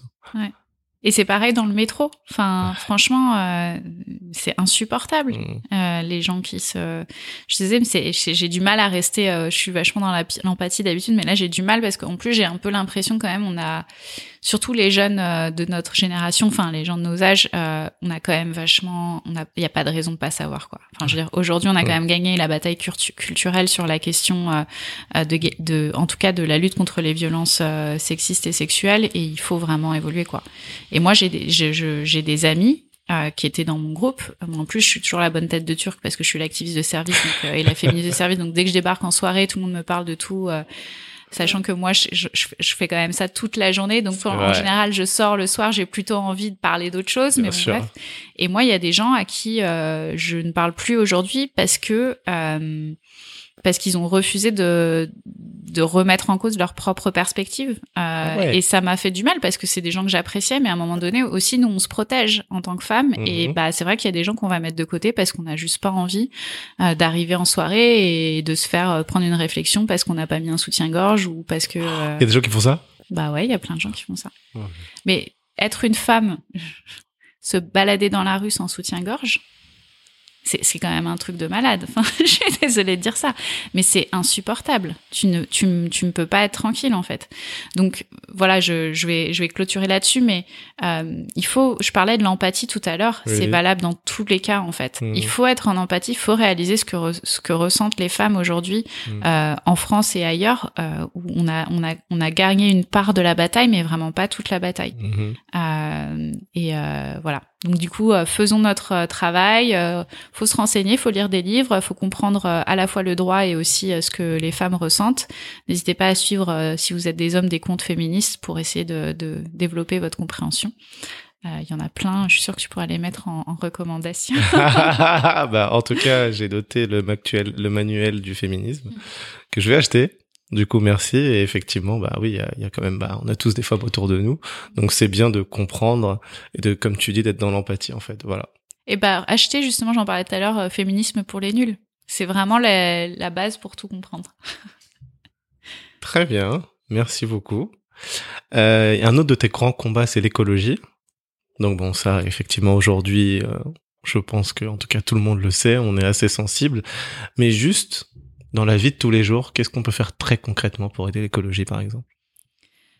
Il euh, y a plein de choses qu'on peut faire. Euh, moi, j'aime bien dire qu'on peut faire notre part, mais il faut aussi réaliser qu'on est sur euh, un sujet, notamment la question climatique, qui est un sujet global planétaire, et mhm. que la seule action des individus dans leur consommation, dans leur tri, leurs déchets, machin, etc., ne suffira pas. Donc, on a besoin d'engagement politique parce qu'on a besoin d'investissement euh, dans la transition écologique. Donc la première chose à faire pour moi, c'est de se poser la question de comment est-ce qu'on peut rejoindre les mouvements climat. euh, soit euh, en rejoignant des associations telles que Alternativa, par exemple, euh, les Amis de la Terre. on a aussi beaucoup d'associations qui agissent sur la question de euh, de ce qu'on appelle l'écologie populaire, donc c'est-à-dire euh, bah, comment justement euh, on peut agir dans nos quartiers, dans nos espaces, en ayant une approche à la fois écologique et sociale, parce qu'il faut mhm. savoir aussi que bah, les personnes les plus précaires sont les plus impactées euh, par les changements climatiques, mais ce sont aussi les personnes qui ont le moins de, euh, de, de capacité entre guillemets à faire des transitions par rapport à d'autres. Et on l'a vu avec le mouvement des gilets jaunes. Enfin, en fait, quand les gens ils ont une voiture et que c'est leur seul moyen de locomotion parce qu'il n'y a pas de transport. Bien sûr. Voilà. Donc euh, il y a par exemple une, une, nouvelle initiative qui est super, qui a été en fait euh, créée par euh, le Front des Mères, qui est une association qui est à Bagnolet, donc qui organise des femmes des mères à agir euh, justement pour leurs enfants, mais aussi l'association Alternativa qui ont créé un lieu qui s'appelle euh, Vert Dragon. Donc euh, je vous mhm. invite à aller découvrir. donc sans s'engager dans des associations, dans des organisations ou lancer des pétitions sur la question climat pour que les responsables politiques, les responsables économiques, les entreprises s'engagent sur la transition, c'est fondamental. Après, au quotidien, ça peut être tout simple pas manger ou peu manger de viande, c'est super important. Enfin, c'est quand même un des une un des euh, facteurs euh, de réchauffement climatique les plus importants, la consommation de viande, parce que l'élevage, l'élevage bovin, c'est notamment c'est une catastrophe en fait pour pour le climat. Mhm. Euh, ça peut être de ne plus consommer par exemple des produits qui sont suremballés. D'accord. Euh, donc euh, d'éviter des produits, euh, enfin acheter des trucs en vrac si possible, éviter d'avoir des trucs avec trop d'emballage. Mhm. ça peut être aussi également de si on habite en ville, bah privilégier toujours les transports en commun plutôt que de prendre la voiture. Euh, je le sais, moi aussi des fois j'aime bien prendre un petit Uber parce que ça va plus vite, euh, mais c'est pas bon pour la planète. Puis aussi euh, les gens sont très mal payés, donc voilà, essayer au maximum de changer ce, ce genre d'action. Ah et puis euh, un autre truc, je pense qui est, euh, qui est vachement important et, et auquel on pense pas trop, c'est la question des voyages. Euh, en fait, on a vraiment grandi. Enfin, moi, j'en fais partie euh, dans l'idée que, bah, si on a l'argent, on peut aller à l'autre bout du monde et que, mm. voilà, ça va pas être très grave. Mm. Euh, donc, réfléchissez à euh, si vous voyagez, si vous prenez l'avion quatre, cinq fois par an. Euh, réfléchissez à euh, est-ce que vous pouvez éventuellement soit remplacer l'avion par un autre mode de transport, notamment s'il y a des trains. Enfin, franchement, aujourd'hui, prendre l'avion pour aller euh, dans le sud de la France, c'est ridicule. quoi. Euh, même pour aller dans certaines, enfin, en Europe, dans certains pays, on a aujourd'hui des lignes TGV qui vont un peu partout. Ouais, et puis, si vous faites des, vous aimez trop faire des gros voyages, enfin voilà, faites vos voyages, mais posez-vous la question de, bah, est-ce que j'en fais plutôt qu'un, un plutôt que deux par an ou un tous les deux ans, enfin, j'en sais rien. Mm-hmm pour euh, parce qu'en fait c'est pas vous votre vol à, à titre individuel, c'est qu'en fait le le trafic aérien, il dépend aussi de la demande. Euh, et donc, euh, moins on a de demande pour des vols long courrier, et du coup, moins il y a de vols long courrier, et donc plus ça, ça, peut avoir un impact. Sur la taxe carbone, du coup. Ok, d'accord. Merci, ça fait beaucoup de choses. ouais, j'ai donné trop d'idées. Non, mais c'est bien, c'est bien, parce que du coup, ça permet à chacun de voir ce qu'il peut faire par rapport à ça. Ok, merci. J'ai envie de revenir un petit peu euh, sur ces fameux groupes minorisés par rapport à ce post Instagram. On a débuté le podcast par ça. Euh, du coup, tu citais un livre Dialogue sur l'art et la politique d'Edouard Louis et Ken Loach. Et donc la phrase doit-on parler d'exclusion de violence dans lesquelles les groupes minorisés ou précaires évoluent? Et donc j'ai lu euh, l'image que tu as postée. Ce qui est intéressant, c'était de dire effectivement on a cette vision qu'un groupe il est minoritaire pour le mhm. coup, et donc on va parler d'exclusion alors qu'en fait ces fameux groupes ils sont plutôt victimes ben, de violences quelles qu'elles soient. On parle pas que de violences physiques. Mhm. Et, et, de ce fait, si on regarde le groupe de ce point de vue-là, bah, toute notre pensée va se modifier. Mhm. Euh, tu peux nous, nous expliquer un peu ce que ça signifie tout ça parce que j'ai trouvé ce dialogue euh, vachement intéressant. Ouais, d'abord, faut, faut le lire. Hein, ce, cet essai, il est hyper court, euh, il est hyper intéressant. Euh, donc euh, c'est intéressant ce dialogue. Donc c'est Edouard Louis et Ken Loach qui sont euh, à la fois euh, artiste et penseur euh, très engagé. Euh, en fait, ce qu'il dit, c'est qu'on parle souvent des gens qui sont exclus ou qui souffrent d'exclusion, etc. Mais en fait, c'est avant tout l'idée qu'ils sont victimes de violences institutionnelles et de violences économiques. Et, et, et, en fait, ce que je trouvais trop intéressant dans cette approche-là, c'est un peu la, même chose que, comme tu le disais, entre minorité, minorisée, c'est qu'on se place vraiment du point de vue de ce que vit la personne euh, et pas du point de vue de la majorité euh, puissante entre guillemets. D'accord, on revient à l'empathie. On revient à la question de l'empathie et on et pour moi aussi c'est hyper important de politiser euh, la question de l'exclusion. C'est-à-dire que souvent on dit ah ouais il y a des SDF machin etc la précarité et tout, mais en fait c'est le résultat de politique en fait c'est le résultat d'une organisation de la société euh, qui fait que certaines personnes euh, peuvent accéder à une vie digne et d'autres non. Euh, et ça, on le sait, c'est pas simplement la question de euh, est-ce qu'il faut traverser la rue pour trouver un job, mhm. mais c'est un, une question de déterminisme social. Euh, et j'ai plus les chiffres en tête, l'étude, mais il y a une étude qui a montré qu'il faut plusieurs générations à un enfant pour sortir de la pauvreté. C'est-à-dire qu'un enfant qui est né pauvre, il va prendre une ou deux générations, je crois, pour pouvoir sortir de la, la pauvreté. C'est-à-dire que simplement ces petits enfants éventuellement sortiront de la pauvreté. Et, et, ça, c'est j'ai peur de dire le mauvais chiffre, mais en tout cas, il y a besoin de plusieurs générations. Mhm. Et en fait, ça, c'est important pour euh, sortir aussi pas mal d'un narratif qu'on a beaucoup entendu, euh, qui est le, narratif de euh, si on veut, on peut.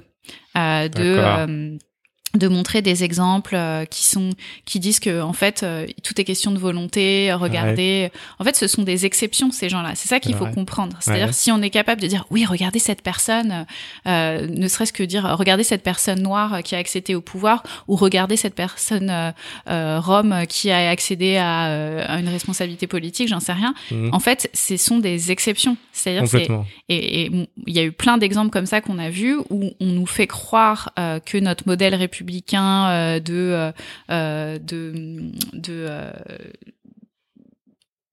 d'excellence entre guillemets permet aux mhm. gens de sortir de leurs conditions. C'est pas vrai en fait. C'est pas vrai. Euh, c'est pas la réalité. La réalité c'est qu'il y a des gens qui y arrivent et c'est génial et franchement il faut les féliciter, il faut les célébrer, il faut être conscient qu'ils ne sont que des exceptions parce mhm. que notre système nous enferme. Et donc pour moi, c'est ça toute la question à se poser, c'est comment est-ce qu'on change le système pour qu'on a pour qu'on ait vraiment la possibilité euh, de ne plus vivre dans la précarité, dans la violence. Euh, et donc quand on dit euh, minorité, quand on dit personnes exclues ou personnes à la rue, etc. En fait, on oublie complètement l'aspect politique du truc. En fait, c'est des personnes qui sont mises à la rue par notre système de fonctionnement. Je travaillais avec ce week-end, j'ai vu un groupe qui est génial qui s'appelle Repère. En fait, c'est un groupe d'anciens, euh, de jeunes et d'anciens jeunes de l'aide sociale à l'enfance, donc des gens qui ont été mhm. placés. Euh, et, euh, et, en fait, ils expliquaient qu'il y a quasiment un quart des SDF aujourd'hui en France qui sont des jeunes, enfin qui ont été euh, des jeunes issus de l'aide sociale à l'enfance. Un quart sachant qu'il n'y a que 3% de la population qui sont euh, des, des, des, des, personnes placées. Des... Donc le, le, rapport entre le nombre de personnes placées en France et le nombre de SDF, euh, on voit qu'il y a une surreprésentation chez les SDF. Et donc en fait, ça veut dire que notre système, qui est censé protéger les enfants, il fonctionne pas parce que ces enfants se retrouvent à la rue et quand ils se retrouvent à la rue, ils sont dans une précarité extrême dont ils vont sortir euh, peut-être jamais. Et, et ils fonctionnent pas complètement oui, il fonctionne pas complètement et euh, il, fonctionne que pour une minorité. Euh, et donc il faut vraiment avoir ce, je pense en tête euh, cette cette question-là quand on parle de, personnes minorisées, c'est que on a besoin de se questionner, de se regarder en face et de se poser la question pourquoi toutes les personnes aujourd'hui qui sont au pouvoir sont des hommes? Enfin, je veux dire, on est quand même en France, on n'a jamais eu de présidente de la République, on n'a jamais eu de, on a eu une première ministre. Qui en plus, excusez-moi, s'est pris la mise. Ah, d'ailleurs, Brut a fait a publié une interview d'Edith Cresson qui raconte ses, son expérience de premier ministre. Mais c'est Mhm. horrible en fait. Donc posons-nous la question pourquoi on n'a aucune personne racisée dans les gouvernements? Enfin, on Ah bah, avait euh, quelques personnes qui ont été très vite euh, exclues, euh, souvent d'ailleurs euh, qui sont mis dans des postes qui sont très très compliqués. Moi, je me rappelle de Myriam El Khomri sur la loi travail, Mhm, qui était quand même le projet d'Emmanuel Macron, mais c'est elle qui l'a porté. mhm. Euh, et souvent, il y a vraiment cette... euh, voilà, euh, en- entre guillemets, posons-nous la question, regardons en face notre société, comment elle fonctionne, qui Mhm. est au pouvoir, qui prend des décisions, Mhm. qui a accès à de l'influence et qui n'a pas accès à de l'influence, qui vit dans la précarité, euh, qui est euh, qui est euh, emprisonné. Et on réalise qu'en fait on est dans un système et que du coup il faut repolitiser euh, notre approche euh, de la lutte contre l'exclusion. Puis pour reprendre l'exemple du, du bouquin que, que tu citais. Oui, en fait, finalement, le, le- si on regarde, comme tu dis, euh, les politiques ou du moins l'image de l'État, euh, bah déjà, c'est pas représentatif de la société, et donc forcément, bah ça va créer des biais euh, dans l'accès, comme tu dis, à l'évolution pour certaines populations et d'autres euh, qui vont rester dans leur précarité, puisque les oiseaux de même plumage se rassemblent. Exactement. Et donc, je félicite aussi à Madame Elisabeth Moreno, euh, notre euh, chère ministre déléguée auprès du Premier ministre chargé de l'égalité entre les femmes et les hommes. Ok, euh, il ne reste pas beaucoup de temps. du coup, je vais très vite accélérer. Euh, est-ce que tu peux nous dire rapidement, est-ce que il y a des doutes ou des peurs qui t'ont ralenti dans toutes tes actions? Oui, le sentiment d'illégitimité, enfin l'imposture, quoi. Je sais pas combien de fois je me suis dit, mais qu'est-ce que je fais là? Pourquoi il m'invite? Et pourquoi il me pose des questions? Euh, J'ai quand même quasiment tout le temps le sentiment que ce que je fais n'est pas... euh, Enfin, je me dis, c'est pas exceptionnel. Enfin, je me dis, c'est pas spécial. Enfin, d'autres personnes peuvent le faire. Enfin, c'est vrai que j'ai vraiment toujours ce sentiment-là. Ça, c'est un truc. Après, est-ce que ça m'a stoppé? Euh, de moins en moins parce que depuis que je le revendique de ressentir ça, en fait, je me sens très libérée. Ok. Euh, après, des trucs qui m'ont stoppé, le fait d'être une femme, franchement, ça m'a, ça m'a quand même stoppé dans pas mal de, de situations. En fait, ça m'a pas forcément empêché d'avancer, mais c'est des violences euh, que on subit et qui sont, enfin voilà, qui nous blessent quand même. Euh, moi, je me rappelle avoir été à des, à des justement à des conférences. Et euh, on m'a dit ah mais t'es là c'est parce que ton boss est pas là euh, voilà. Donc de, de J'ai fait les gros yeux là. vous c'est des c'est des micro agressions enfin c'est des trucs qui sont qui sont pas faciles. Ou euh, ça m'est arrivé par exemple de euh, en tant que directrice euh, d'aller dans des endroits accompagnés de d'hommes. Et en fait on, on- qui étaient euh, pas directeur ou directrice Mhm. Ouais. euh, et qu'on parle à ces personnes-là plutôt que de me parler à moi Ah, ça, donc il y a, il y a plein de trucs comme ça qui ça nous stoppe pas parce que je pense que quand on est activiste et féministe on, on sait et voilà on le prend pas mais mais c'est juste que bah en fait c'est de la charge euh, Mentale. mentale de devoir gérer ce truc là Mhm. Euh, et ce qui m'a aussi beaucoup stoppé c'est euh, un sentiment de pas appartenir. Enfin je, me rappelle avoir fait des, des réunions à l'Élysée d'avoir fait des réunions à l'Assemblée nationale avec euh, avec des gens que je, je voilà je considère comme un peu l'élite Oui. politique. Et et en fait, je me disais, oh là là, mais euh, je suis pas, j'ai pas la bonne veste, je suis pas bien habillée. Enfin, j'ai toujours eu ce truc un peu de, euh, est-ce qu'ils vont se rendre compte que je suis, je devrais pas vraiment être là? Ouais, ouais. Euh, donc ça, c'est toujours très difficile à gérer, mais franchement, ça va. Je, au fur et à mesure, je commence à. Plus et puis aussi parce que je vois plein de gens autour de moi qui ont la même attitude, donc ça m'aide énormément. Bien sûr. Et puis toi, tu fais. Et ouais. Comme tu as dit, euh, beaucoup de personnes pourraient le faire ou ont envie de le faire, mais la différence, c'est ceux qui passent à l'action. C'est ça. Merci. euh, Est-ce que tu dirais aujourd'hui que tu es heureuse quand tu te lèves chaque matin? Ouais. C'est génial. Mais c'est génial. Bah, en ce moment, un peu moins, parce que franchement, j'avoue que le confinement, ça m'a quand même beaucoup tapé euh, sur le système, sachant que, genre, le plus gros de mon boulot, c'est quand même de rencontrer des gens. Donc, euh, Mhm. quand on doit le faire toujours sur, euh, sur Zoom, c'est un petit peu énervant. Mais, mais sinon, ouais, moi, je suis très contente. Je suis très heureuse et j'ai à la fois... je suis à la fois inquiète et euh, pleine, euh, pleine d'espoir pour l'avenir. J'ai l'impression qu'on est à un tournant. Complètement. hein. En tout cas, c'est sûr que c'est en train de bouger. Euh, Qu'est-ce qui te permet d'aller plus loin ou de te dépasser? Bah, j'ai pas l'impression d'avoir le choix. Enfin, franchement, je, c'est vraiment une urgence en fait. Je pense que quand on rentre, euh, d'ailleurs, euh, attention aux gens qui nous écoutent, si vous vous lancez, c'est difficile de sortir de l'activisme, c'est un peu mettre le doigt dans l'engrenage, mais c'est vraiment un sentiment de pas avoir le choix en fait. De, on ne peut pas rien faire. moi, je, je, sais que je parle souvent avec euh, avec des amis ou avec mon entourage et je dis ouais, non mais sinon je peux juste tout arrêter, faire un truc qui a rien à voir mais tout le monde me dit lol t'arriveras jamais. Donc euh, c'est vrai que c'est t'as pas le choix en fait. D'accord. T'es obligé. Ok. Merci bien. Eh bien en conclusion de ce podcast moi je dirais que casser les codes à la manière de Sarah Durieux c'est donner le pouvoir aux individus de réveiller et surtout développer leur activisme. Et les trois clés principales qu'elle nous a citées la première c'est sachez bien ce que vous demandez et à qui. Donc définissez votre objectif et allez regarder ce que c'est qu'un objectif SMART, ça aide beaucoup. Parlez en votre, propre nom et parlez de votre histoire. C'est important que les gens ils se sentent concernés. Et enfin, il faut ensuite s'organiser et donc construire une base active et que ça se soit partagé pour développer votre action. Et je terminerai sur cette note, et ça me rappelle la première interview que j'ai fait avec Abdelali El-Badawi, euh, de banlieue santé. Développez votre empathie, mettez-vous à la place de l'autre. C'est super important. Est-ce que tu veux compléter? Non, c'est parfait. Merci beaucoup. Merci à toi.